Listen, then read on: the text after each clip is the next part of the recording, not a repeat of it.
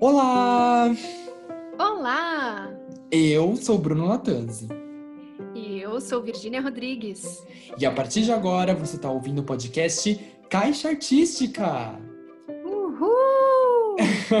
Nesse primeiro episódio, a gente vai contar um pouquinho sobre o Teatro Oficina e sobre a companhia de teatro Oficina Usina Uzona. Mas afinal, que é o Teatro Oficina? Do que se alimenta? Onde vive? Quem são as pessoas que fazem parte dele? O que é Usina Uzona?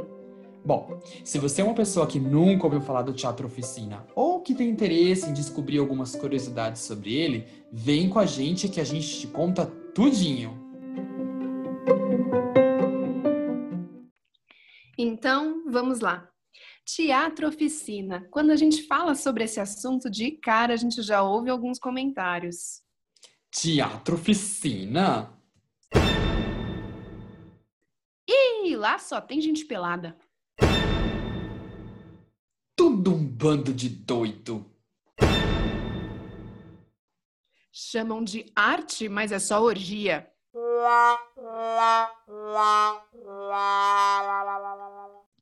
Epa, peraí, peraí, peraí. Senso comum é uma desgraça mesmo, né, Vi? Nossa, nem me falha, é uma desgraça. Mas Uhum. então vamos lá, por partes. Para quem não sabe, o teatro oficina é.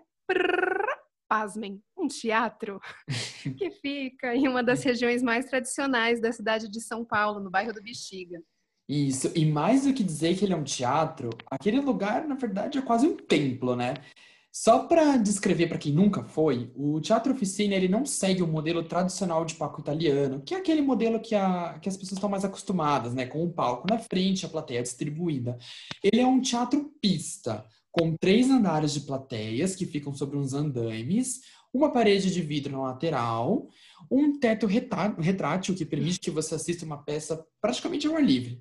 Enfim, Uhum. é um lugar que ele precisa ser visitado. Sabe aquela, aquelas listinhas que a gente faz de lugares que a gente quer conhecer antes de morrer? Então, Nossa, sim. então, se você que está escutando não tenha, não, nunca foi no teatro, na verdade, já coloca o Teatro Oficina na sua lista. Sério, porque você precisa ir antes de morrer. Nossa, falou tudo, Bru. É isso. Essas listinhas são muito boas, né? Pra gente Uhum. Ficar sonhando nos lugares onde a gente, onde a gente pode ir, né? Geralmente a gente Uhum. sonha com lugares paradisíacos e Grécia e sei lá o quê, mas assim, Sim, existem lugares cultu- culturais super importantes de serem visitados, né? E com certeza o Verdade. Teatro Oficina se encaixa nessa categoria mesmo. com E certeza. isso é tão verdade que não à toa, em 2015, o jornal britânico The Guardian elegeu o Teatro Oficina como o melhor teatro do mundo na categoria de projeto arquitetônico. Isso Não é foi menos, né? muito legal. Exato, é, não é para menos. É, até porque o prédio, né, do Teatro Oficina, onde ele fica, foi projetado por ninguém mais, ninguém menos do que Lina Bobardi, que é a Ah, arquiteta do MASP e do Sesc Pompeia, que são edifícios muito conhecidos aqui em São Paulo, né? Enfim, acho que isso, assim, por si só, já dá uma ótima referência, né, Vi? Uma excelente referência. E como você falou, né, Bru? É quase um templo mesmo aquele lugar. É. Não só pela questão dessa estrutura fantástica, né? Desse formato É. que envolve a plateia e que permite que as pessoas prestigiem a peça por ângulos diversos e perspectivas, enfim. Não só por isso, mas também porque aquele espaço carrega já uma energia histórica e cultural muito forte, né? Exato, isso é muito verdade. Aliás, assim, só pegando o gancho sobre essa questão do formato da plateia, é muito interessante porque vamos usar como exemplo Roda Viva, que é a peça mais clássica Uhum, da companhia, né, da oficina. Foi escrita uhum. é, justamente por Chico Buarque, né, e que é uma peça que tem quatro horas de duração. O que, que eles fazem? Obviamente, eles colocam um intervalo no meio, né, da peça de 20 minutos, e é aí que entra o diferente nessa história. Por quê? Nesse intervalo, você pode mudar de lugar na plateia. Então, de repente, o primeiro ato você assiste no andar da pista, né? Lá embaixo, que você vê os atores assim, na tua cara, vê até a Uhum. saliva deles voando entre as salas. Você pode até pegar um deles. E aí, de repente, no segundo ato, você assiste lá do terceiro andar, né? Lá de cima, com uma perspectiva completamente diferente. E é isso que é legal. Sim, é muito legal. E, e, é engraçado, né? Porque tanto de longe como de perto, o trabalho que eles realizam é muito envolvente. Né? É. Então, como você falou, de perto a gente vê a saliva, a respiração, o suor, e lá de cima você vê todo o desenho da cena, as cores, as movimentações. É. E acho que nessa outra possibilidade né, de perspectiva, além de ser esteticamente incrível, é, essa perspectiva te tira um pouco daquela imagem padrão de um ator em um pedestal, em um palco, Nossa, um espectador sim. abaixo. Né? Acho que nesse ângulo fica mais clara ainda e mais evidente é, essa proposta que o Teatro Oficina traz mesmo do ator uhum. humano, né? Do ator Exato. gente como a gente. Exatamente, Vi, exatamente. A gente pode ver que o trabalho do humano, né, do ser humano, do ator humano, ele é fundamental uhum. no processo da oficina. E a gente percebe ainda mais isso quando a gente para para ver um pouco da história do teatro oficina e da companhia, né, oficina. É isso mesmo, até já uhum. fugindo um pouquinho, nem tanto desse tópico, né, desse nosso bate-papo, a gente tem que pensar que o Oficina é um teatro de grupo né? É. Então, ou seja, uhum. é um grupo de atores, de atrizes, artistas que se unem para realizar uma criação coletiva e contínua. Né? Exato, né? isso mesmo, isso mesmo, Vi. E o Oficina, ele surgiu em 1958, quando os grupos mais famosos, né, que existiam na época eram o Teatro Brasileiro de Comédia, mais conhecido como TBC. Uhum. Ele era mais voltado para a elite brasileira, ele utilizava atores e autores estrangeiros só, assim, ele era muito mais focado em elite. E também existiu o Teatro uhum. Arena, que já tinha esse apelo mais popular e acessível. Lembrando que o prédio do Teatro Arena existe até hoje aqui em São Paulo. A companhia não mais. Sim, sim. É, e até então, nessa época, o Oficina era um grupo amador, né? Que não tinha uhum. ainda um local próprio para se apresentar. Por isso, e aí já entrando um pouquinho nessa história, né, do Oficina, em 1961 o gênio Zé Celso Nossa, alugou sim. uma casa no Bexiga que era utilizada é, para apresentação de peças espíritas na época, uhum. psicografadas, né? E uhum. quem diria, né, que de uma atitude dessa é, viria toda uma história aí pela frente. Então, esse espaço que ele alugou é o que eles estão localizados até hoje ali no Bexiga, Sim. né, como a gente falou. Sim, verdade. E é claro, né, que dentro disso, né, como a gente está falando, é toda essa estrutura que foi construída, construída não, né? Ela foi alugada, mas depois ela foi é, reformada, vamos dizer assim. Então toda essa estrutura que é, foi criada, ela só soma, né? E ela vem como um ganho para todas as propostas da companhia. Mas, obviamente, uhum. que essa mágica, esse envolvimento todo vem justamente do trabalho que é realizado nos espetáculos. Que, uhum. vamos combinar, né? De tirar o fôlego. Nossa, super. Uhum. Super. A gente sai de lá bugado sempre. Né? Verdade. Né? é isso mesmo, a gente sai completamente bugado. E assim. Aliás, tem... fazendo, fazendo um paralelo aqui, né, Bru, é muito engraçado, né? É uma coisa que nós sempre conversamos. É, uhum. engraçado como o teatro acaba sendo um surto coletivo, né? Nossa. Mesmo as peças mais tradicionais zonas, assim, de, de de palco italiano, como a gente estava falando. Agora, quando você entra num projeto, num trabalho, né, numa, num espetáculo como um Roda uhum. Viva, por exemplo, que é o que a gente estava falando, que é uma imersão, né, de quatro Sim, horas. Então, quando a gente vai assistir pela primeira vez, a gente pensa, nossa, quatro horas, meu Deus do céu, não vou aguentar. Só que assim, o tempo passa de uma maneira ali que é como se você estivesse numa bolha mesmo, assim, é. É, fora do tempo, num transe coletivo. Não digo um transe, mas é, é, é uma viagem, né, que a gente se propõe a fazer junto com esses artistas. E, é. enfim, é isso que você falou, essa mágica acontece por conta do uhum. trabalho que, esses, que essas pessoas se propõem a fazer, né? Sim. né? É muito curioso, né? Essa, você usou, acho que a palavra mais correta, é uma imersão mesmo, porque ali uhum. você entra para assistir o Roda Viva. A gente tá falando do Roda Viva, obviamente, porque é a peça mais clássica, mas quando uhum. você entra para assistir o Roda Viva, é, é, realmente uma imersão que você, assim, você deixa de lembrar da sua vida lá fora. É uma coisa muito doida. E, Sim. E essa é a proposta mesmo dos atores, né, e de todo o teatro. Tanto que, é, para os atores que estão lá embaixo, desculpa, para a plateia, né, para o público que está lá embaixo, muito perto dos atores, uhum. se os atores, durante a apresentação da peça, vê alguém com o celular, eles pegam o celular do, da pessoa. Uhum, é verdade. Público. Pegaram o meu, por exemplo. então, é. É, é, é porque é essa a proposta. É você fazer realmente uma imersão nesse trabalho, que é uma, é uma, é uma loucura, é uma loucura boa. É. Para você que está ouvindo a gente aí, se assustou com esse relato do Bruno, é, no início mesmo, a companhia já se propõe a dizer: olha, é legal tirar foto, mas assim, viva com a gente esse momento. Isso. Né? Então, uhum. eles, eles fazem essa provocação, esse convite, para que durante uhum. essas quatro horas a gente realmente esteja com eles. E não uhum. apenas assistindo, mas com eles. É né? Então eles vão, eles brincam, eles tiram o celular e às vezes sentam do seu lado e falam com você, te convidam a entrar na peça. Então, assim, é, como a gente já é. falou no início desse bate-papo, é uma experiência. É uma experiência. Os espetáculos do, do, do Teatro Oficina, né? Exatamente. Não só o Roda Viva, mas o Bailado do Deus Morto, Infelizmente, Bacantes. nunca tive a oportunidade de assistir Bacantes, mas assim, uhum. imagino também que seja uma coisa surreal, enfim. Uhum. É, é... é, bem, bem legal. Você tocou num assunto, Vi, que é bem legal de trazer aqui, que é justamente essa proposta do, do público ator. Né? Durante uhum. as peças, durante as apresentações da oficina, eles convidam o público a participar, a atuar com eles. E isso eu acho uhum. que é a parte mais incrível, assim, porque não existem barreiras entre os atores e o público da oficina. E isso, para mim, é o mais bonito, assim, de verdade. E o magnetismo deles é, faz a gente embarcar nisso. Né? Com certeza. Não, não há. Não há, há, há um medo, mas assim, você se entrega junto. Porque você, você vê aquelas pessoas tão disponíveis, tão, uhum. tão, Energia, tão né? entregues mesmo. Exato. Energia. Que você vai. Exato. E assim, é, pensando nisso tudo que a gente está conversando aqui, uhum.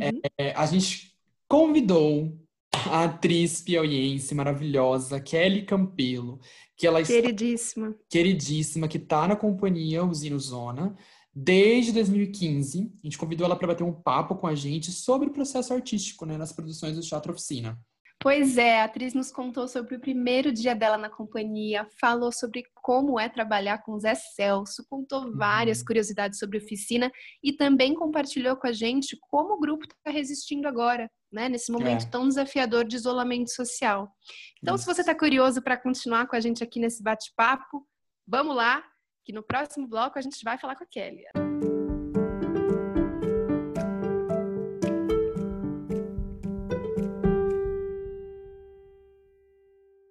Bom, antes da gente prosseguir, vamos deixar registrado aqui que esse podcast está sendo gravado em julho de 2020. Ou seja, ainda estamos no meio da pandemia de Covid. E, portanto, a gente está isolado socialmente, né? Então, a nossa entrevista com a Kelly aconteceu por WhatsApp. A gente vai reproduzir aqui os áudios que ela nos enviou durante essa conversa. Sim, e só um, um comentário né, sobre isso uhum. também, Bru. É, ainda que tenha sido por WhatsApp, foi super bacana né, apesar desses desafios do isolamento, acho que cada vez mais a gente está aprendendo a aproveitar as vantagens da internet, né? Acho que em é, tempos, é, entre aspas, normais, pela correria poderia acontecer de a gente nem conseguir também se encontrar, né? Verdade. né? Assim como a gente não pode agora. Mas talvez a gente nem tivesse pensado em realizar dessa forma, Nossa, por achar sim. que ficaria ruim ou algo assim. Então, uhum. claro que não é o ideal, né? A gente gosta de conversar, a gente gosta de olho no olho, coisa e tal. Contar. Mas também é bacana, é. Mas também é bacana perceber que a gente pode realizar essas trocas dessa forma, Com né? certeza, com certeza, Vi. É, bom, então vamos primeiro aqui na ficha técnica da nossa querida querida convidada, Kelly Campelo.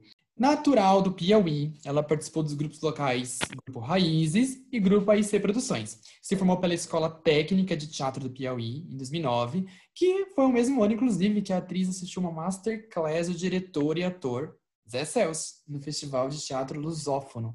E dali ela se apaixonou pelas propostas do Teatro Oficina. Quando, então, em 2012, na caruda, na cara e na coragem, ela decidiu se mudar para São Paulo. Pois é, então em 2012 ela veio e nessa época ela realizou a oficina de atores dos sátiros e participou da Trincha, que é uma performance que abre o famoso espetáculo Satiricon. No ano seguinte, fez residência com Maria Lise Vergueiro na SP Escola de Teatro. Fruto desses dois encontros, né, dos sátiros da SP é, e dessas experiências, enfim, ela formou o coletivo de teatro Ao Casarão, que ficou em cartaz na Casa Amarela uhum. com o espetáculo Rituais Reversos, que fala sobre o feminino. Após essa longa e rica caminhada, em 2015, Kelly ingressou no Teatro Oficina e está lá até hoje. Ela Exatamente. conta. E eu entrei através da dentição da Universidade Antropófaga, que é uma transmissão de conhecimento da companhia. E foi uma, é tipo uma residência que você vivencia a companhia por vários ângulos. Você pode entrar não só como atriz, mas na direção de cena, na iluminação, é, na produção, na equipe de comunicação e vivenciar um tempo com a companhia e ver se você se adapta, se a companhia também se adapta a você, se realmente você quer trabalhar lá, se seus objetivos estão ligados. E foi assim que eu fui ficando. E até hoje eu estou na companhia. É muito bacana essa parte que ela conta, né, dessa troca é, e dessa, desse intercâmbio de experiências ali dentro da companhia, né? Então, uhum, você pode trabalhar um pouquinho na iluminação, como ela falou, na equipe de comunicação, enfim, entender a dinâmica do grupo e não só enquanto atriz, mas enquanto um coletivo mesmo, né? Exatamente. Que acho que é muito, muito que a proposta da oficina mesmo. É isso mesmo. Nossa, é muito, muito, muito interessante essa, essa história que ela fala, né? Que existe essa questão do ator se adaptar à companhia e a companhia se adaptar a você. Isso é uhum. muito interessante, muito interessante, porque é uma coisa bilateral, né? Uhum. E vem muito desse conceito de antropofagia, né? Que o Zé. Celso fala muito. Então, ela fala até em algum momento da entrevista, né? O que que eu posso comer de você? E o que, que, que, do que que eu vou me alimentar de você? né? Como que vai ser essa troca? Eu acho isso fantástico. É lindo, é lindo. E essa coisa também da adaptação, ela, ela, ela é necessária, porque o teatro oficina é uma coisa totalmente diferente do que qualquer ator está acostumado, né? E uhum. a própria Kelly comenta um pouco mais sobre isso, né? Vamos ouvir aqui. Isso é uma coisa que me aconselharam, inclusive, dentro da Universidade Antropófaga, que o Marcelo Drummond falou o seguinte, que para entrar, para fazer parte do teatro oficina, você tem que saber se realmente você quer fazer parte do teatro oficina. Como que se sabe isso? Lendo, estudando, se aproximando, vendo espetáculo, porque é um teatro que não é igual a qualquer teatro. Primeiro, você tem uma estética totalmente diferente, o palco é totalmente diferente, então você realmente tem que saber se o que você quer é teatro oficina. É muito interessante isso que a Kelly coloca e que o Marcelo Drummond aconselhou, né? De conhecer uhum. mesmo propriamente é, a, a, dinâmica do coletivo e do, da companhia, né? Porque, uhum. de repente, existem tantos estigmas, né, sobre o teatro oficina, sobre é, é, como é fazer parte daquilo, e às vezes aquilo acaba se tornando até um sonho do ator. Verdade. Uhum. Mas até que ponto esse sonho condiz com o que ele realmente quer experienciar? Porque tem muito disso, né? Acho que até partindo para um outro assunto, quando você fala, por exemplo, de escolha de carreira, que seja, existe uma uhum. diferença muito grande da vivência por si só naquela carreira, da experiência, por exemplo, de ser ator, de ser médico, de ser arquiteto e do dia a dia ali. Né? Então, às vezes, esse ideal que a pessoa tem não corresponde à realidade. Por isso, é achamos super bacana, né? É, essa proposta que a oficina dá ao ator para ele conhecer antes dele falar, não, tá bom, eu compro essa, é verdade. Essa luta, essa, essa proposta, né? Evita até uma, uma, uma possível frustração, né? De ambas claro. as partes, né? Tanto do ator uhum. da companhia com relação ao ator. Isso é muito interessante mesmo. E, e assim, é aquilo que a gente falou algumas vezes aqui, né? É uma experiência a ser vivida. Ambas as partes. Eu acho que da plateia, da, da, da companhia, do teatro, enfim, do ator, né? É, uhum. Bom, então vamos seguir aqui com a conversa dela, Vi. É, teve uma outra coisa que a gente ficou muito curioso, né, Bru, e que a gente não podia uhum. deixar de perguntar é, dentro disso tudo, né, para além das subjetividades Sim. todas, mas como é feita a escolha e o trabalho do texto por lá? Verdade. Então, vamos ouvir o que a Kelly falou sobre isso. Bom, a escolha do texto é muito do que a companhia quer falar no momento e do que do que está reverberando, vibrando coletivamente, do que todo mundo quer falar, do que o mundo quer falar, do que a gente está falando. É meio uma coisa de inconsciente coletivo. Sinto que isso rola, mas quem bate o martelo no final realmente é o Zé. E a companhia contribui bastante nessa escolha, sim. Inclusive, é, a gente lê muita coisa, às vezes não todo mundo, porque todo mundo é muita gente, mas é, se concentram algumas pessoas, às vezes na casa do Zé, para ler alguns textos e pensar o que fazer para a próxima montagem. O estudo do texto é feito basicamente através de roteiros. A companhia costuma fazer coletivamente esse estudo de roteiro, é, onde a gente faz desenhos e cria junto e pensa junto o que pode contribuir, entrar ou não para a montagem. Isso é muito importante, assim, a gente é, tem um, um, um, exercício muito lindo que a companhia faz, que é esticar no, na pista um, um, grande rolo de papel onde a gente vai criando coletivamente esse roteiro através de imagens, sensações, frases, vontades, cores. E assim a gente vai construindo junto é, o roteiro do espetáculo. Nossa, Vi, quando eu ouvi essa parte do rolo de papel que a Kelly falou, Nossa, eu achei uma coisa assim sensacional. Porque é um muito. muito forte feito no imaginário do ator, né? É essa questão de trabalhar realmente a criatividade. É, lindo, é lúdico, é lindo, é, é, é forte. É, e a de você. É, e é de você colocar no papel esse inconsciente coletivo que ela fala bastante pra gente, né? O que, que tá nesse inconsciente coletivo e como que ele é, se torna, em certa medida, palpável através de Exato. cores, desenhos, palavras, enfim, o que, que sai dessa produção. Né? Exato. Né? É, e é engraçado, porque tem um espetáculo deles também, o Bailado do Deus Morto, existe esse momento, né, em que eles colocam um rolo enorme de papel e pintam ali, brincam é com aquilo, enfim. É, é, é, muito bacana essa, essa ferramenta que eles utilizam, até porque não deixa de ser uma ferramenta, né? Você colocar um pedaço é. de papel no chão e ver o que, que sai daquele monte de gente que está ali trabalhando em conjunto numa mesma temática. Nossa, né? sim, é muito potente isso. Muito potente. Uhum. De verdade. Agora, é, você pensa, né? Com todo esse trabalho que é feito no imaginário, na criatividade, na criação e na produção do espetáculo. Uhum. Eu fico perguntando, Virginia, como será que é feito todo o trabalho de corpo, né, e de voz desses atores? Porque assim, quando a gente vai assistir o espetáculo deles, existe ali um trabalho de corpo, vamos combinar. Claro, claro, claro. né? Inerente ao trabalho do ator, óbvio, né? Inerente, mas, exato. É, mas é, como a gente falou no início, é de tirar o fôlego, você vê o quanto esses atores aguentam quatro horas. Nossa, né? sim e pula para cá e vai para lá e grita e canta e berra e uhum. como que é então, né, esse preparo de cada ator? A gente perguntou isso para Kelly, olha só o que ela falou pra gente. Sobre o treinamento de corpo e voz, depende de cada projeto. Tem projeto que você passeia muito pela, pela coisa do Tai Chi Chuan, então a gente vai se debruçar em cima do, do Tai Chi Chuan. Tem projeto, que peça, que você se debruça em cima de danças populares ou capoeira, então você vai fazer um treinamento específico para cada projeto. É... E também tem a coisa do ator que já tem o seu próprio treinamento, passar coletivamente para a companhia em roda ou então fazer por si só. Assim, tem ator que quer fazer o seu treinamento específico e tudo bem, tudo livre. O treinamento de voz, hoje em dia a gente, a gente já teve muitas pessoas que, que encabeçaram o treinamento vocal que geralmente é feito por exercícios antes de começar o espetáculo, aquecimento. Mas assim, é aquela coisa, o ator sabe que vai fazer uma peça de seis horas, de quatro horas, ele também já tem que se ligar no que ele precisa para ter um preparo vocal necessário para aguentar essas três horas cantando 40 músicas. Mas a gente hoje em dia tem a Betinha, que é uma preparadora vocal incrível e que dá um treinamento é, é muito completo para toda a companhia e se preocupa também com a nossa saúde vocal, porque ela também é fonoaudióloga, então ela cuida da gente, cuida do nosso bem-estar vocal, do nosso bem-estar do corpo, para que a gente tenha a melhor performance na pista.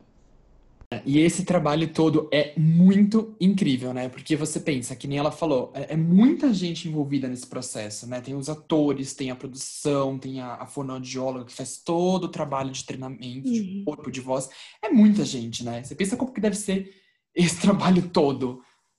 É, e o legal é que assim, você vê essa gente toda em cena também, né? É. E o que cada uma traz, que é o dos bastidores, né? Que é o que uhum. a Kelly tá uhum. compartilhando aí com a gente é, vai fazendo o trabalho se tornar cada vez mais preenchido e mais completo e mais diferenciado até. Então, de Com repente, certeza. a pessoa está ali se propondo a ser atriz, mas ela também é a fonoaudióloga do grupo. É né? E que bacana que é, é essa troca dentro disso tudo. Por mais que eles tenham uma cabeça aí para conduzir esse grupo genial, é. que é o Zé Celso, como a gente tem falado, é muito uhum. interessante, né? Perceber o quanto o coletivo trabalha junto, se organiza e consegue criar algo espetacular, né? Mas ainda assim, dentro disso, a gente ficou pensando, eu e Bruno aqui com os nossos uhum. botões, junto com vocês, atores que estão nos ouvindo, ou até mesmo uhum. plateia que assiste os espetáculos, como será que é trabalhar com os Excels? Hum. Como que é esse processo? A gente perguntou para Kelly, olha só o que ela contou para gente.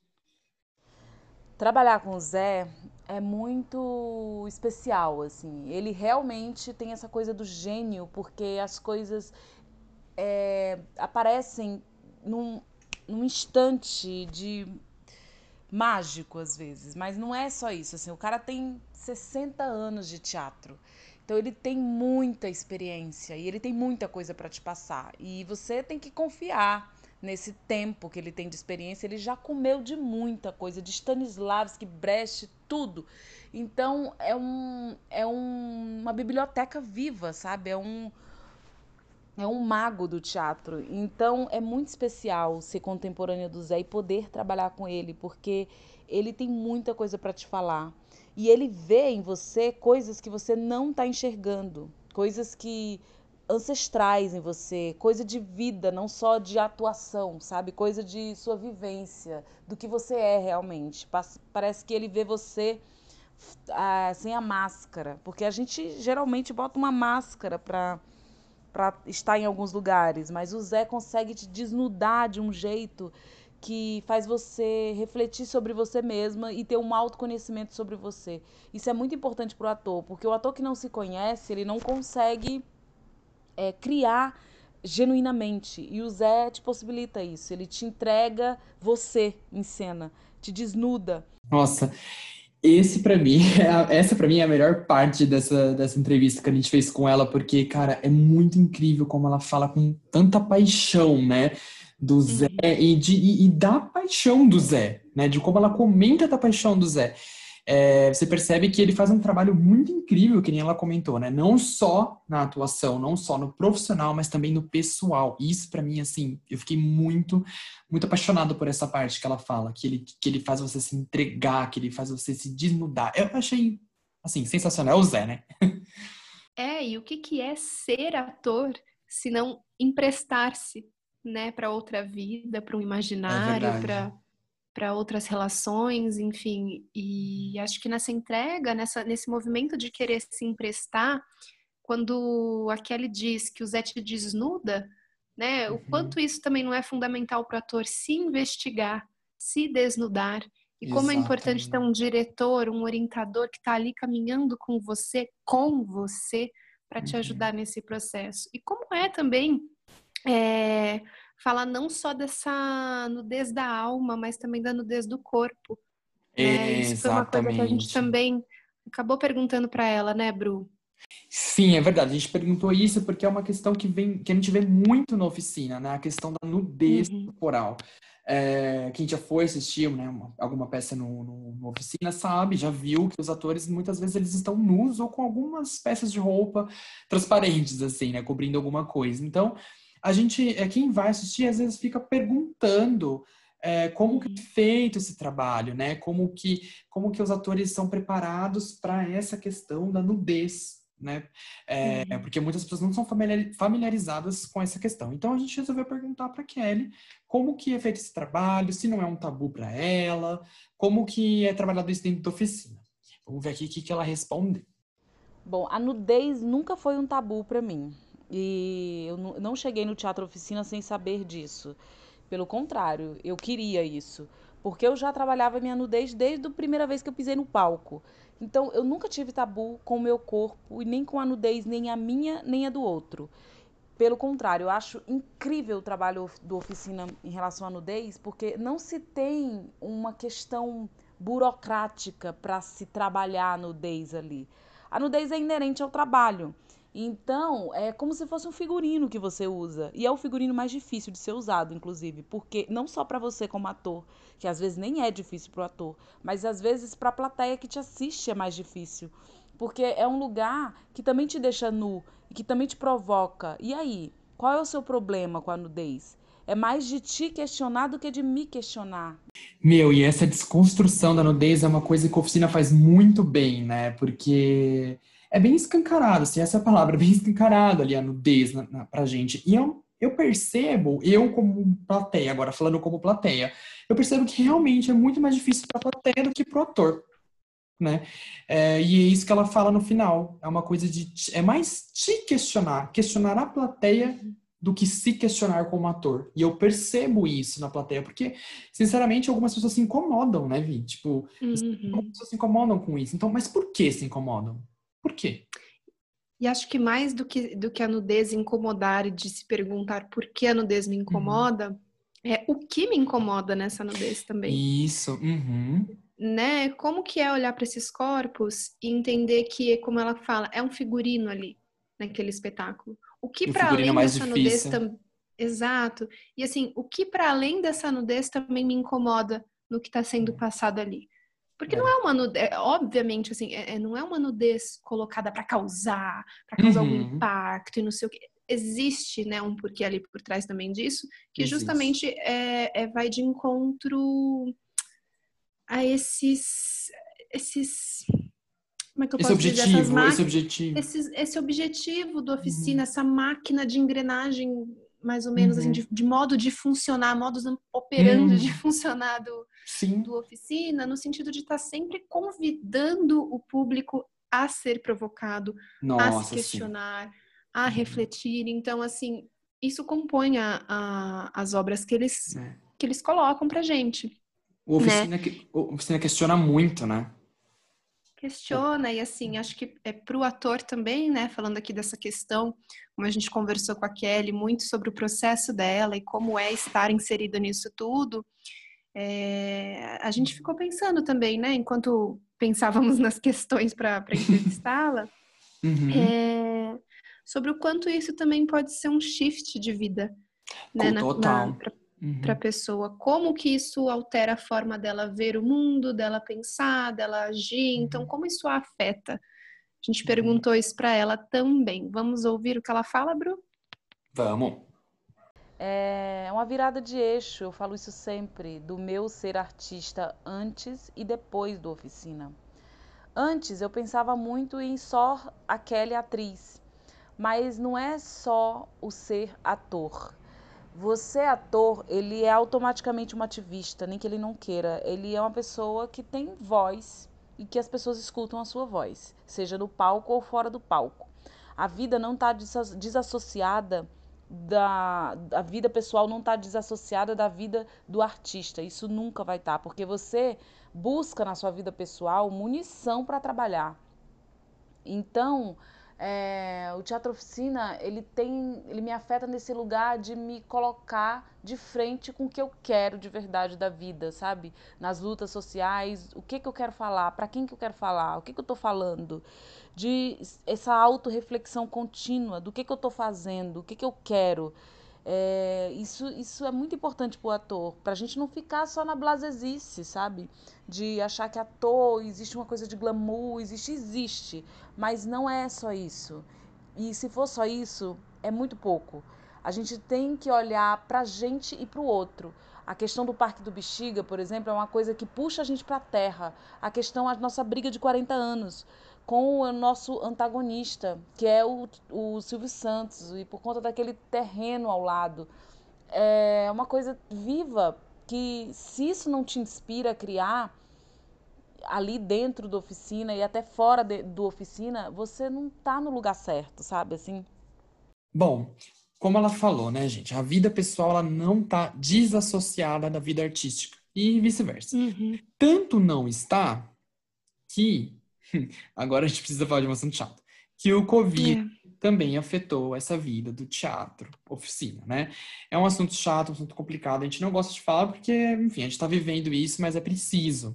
Com essa questão da pandemia do Covid-19, uma das classes mais afetadas foi justamente a classe artística, né, Vi? É verdade, Bru, e como você colocou, né, é um assunto chato, acho que está todo mundo um pouco saturado já de falar uhum. tanto do Covid-19, mas a gente sabe, entende perfeitamente a relevância desse assunto, principalmente no que diz respeito à classe artística. Né? A gente Sim. sabe que muitos teatros, muitos espaços culturais estão sofrendo muito com a paralisação das atividades. Né? E claro, dentro disso a oficina não ficou fora. Né? Uhum. Então, por isso a gente reservou esse momento aqui do nosso podcast para que a Kelly pudesse contar para a gente um pouco sobre como está sendo essa questão da pandemia para oficina, né? E uhum. como o público pode contribuir de maneira significativa para ajudar a manter esse patrimônio da humanidade, como ela coloca no áudio, não de maneira exagerada, diga-se de passagem. E, enfim, vamos é. ouvi-la é. e, se possível, vamos contribuir para isso, certo? Sim. A gente acabou de ser despejado de um espaço que a gente chamava de casa de produção, que é um lugar onde a gente guardava o nosso acervo de figurino, é, os nossos documentos, peças, fotos, é, e onde funcionava a produção do Teatro Oficina. Fomos despejados porque a pessoa que comprou o prédio é, vai criar kitnets, uma coisa assim. E a gente está com todo o nosso acervo no teatro, que não é o lugar adequado para guardar um acervo, porque um acervo gigante daquele precisa de um lugar adequado para ser é, mantido. Mas a gente, por enquanto, não tem condições de ir para outro lugar e não sabemos. O que sabemos é que o público tem condição de proteger o teatro oficina. O teatro oficina precisa ser protegido sim. Por quê? Porque não é não é. Não é, não. É uma história de 60 anos. É uma companhia que se mantém viva e ativa há 60 anos. Faz parte da história do Brasil e do mundo. E é um patrimônio da humanidade, sabe? Não estou exagerando. O Teatro Oficina é um patrimônio da, da humanidade. Não só o espaço físico do teatro, mas o TIAS, a companhia, os artistas que criam diariamente. Então, como que o público pode ajudar a gente é, promover é, essa proteção ao teatro oficina? Fomentando através de grana, que é o que move o mundo. é, você pode doar, tem um link é, na bio do Instagram do Teatro Oficina. E se você entrar no site do Teatro Oficina também vai ter esse link, onde você pode fazer de diversas formas a doação para fomentar a companhia. Essa doação serve para quê? Agora, principalmente para pagar a segurança do teatro, para pagar os custos de manutenção daquele teatro que é muito caro. A, a conta de luz é um absurdo, mas ela é necessária. A conta de água é necessária. Então, por enquanto, a gente nem está se pagando como artista, a gente está apenas protegendo o teatro. É isso. Então, você pode comprar um ingresso solidário, você pode fazer uma doação direta na, na conta da companhia, você pode doar até pelo PicPay. Então, o público que gosta de teatro e que sabe que o teatro é necessário para a vida, é uma infraestrutura de vida, precisa nesse momento proteger as companhias, não só o Teatro Oficina, mas o Tapa, o Lume, todas as companhias. Porque a gente precisa se manter vivo e ativo. E a gente está ativo, a gente está trabalhando, está pesquisando, porque o artista nunca para de pesquisar, de estudar e de trabalhar. A gente está fomentando arte. Para vocês, para todos, nessa quarentena sem arte seria o, a morte total. Então é isso. Protejam o Teatro Oficina, porque é um patrimônio nosso. Pois é, nesse áudio dela a gente vê a potência do teatro oficina, a importância dele para nossa para nossa história cultural, né? História cultural, nossa cultura como um como um geral. É, então, assim, é muito triste ver né, a situação do, uhum. do que, que, o Teatro Oficina está passando, mas existem várias, várias formas de ajudar, né? Como ela falou aqui no áudio, tem o PicPay, tem, tem, tem o link no próprio perfil do Instagram deles. E também é importante mencionar que o Teatro Oficina está promovendo algumas lives no Instagram, uhum. eles estão fazendo podcasts. É, para quem não sabe, eles têm podcasts que, onde eles estão colocando as peças deles é, via áudio. Tem também a TV Usina Ozona no YouTube, onde eles estão colocando todas as peças deles na íntegra. Então você pode ir lá assistir. Então tem várias formas de permanecer conectado com o Teatro Oficina, né, Vi? Para você que está ouvindo a gente, não mora aqui em São Paulo, então sempre sonhou em assistir as peças do Teatro Oficina, a hora é agora, né? Se a gente for olhar pelo lado bom Verdade. da pandemia, que o acesso à, à cultura e à arte está se ampliando nesse movimento de, de levar para o online. Né? É e, enfim, acho que em resumo o que a gente tem para dizer é que a arte resiste. Sempre. A arte resiste sempre, independente do que venha, a arte sempre vai resistir. E Sim. É isso. É, a gente espera que a gente tenha conseguido trazer um pouco dessa, dessa potência do Teatro Oficina para esse podcast. É claro que é muita coisa para se falar sobre esse grupo, sobre esse espaço, sobre essa força que esse, que esse teatro tem. Quem Mas... sabe a gente cria um próximo episódio, né, Bru? Quem sabe, né? Fica aí o questionamento. Mas é isso, Fica gente. aí no ar. Mas é isso, pessoal. Então é isso. É... Espero que vocês tenham gostado. E um beijo e protejam a arte, sempre.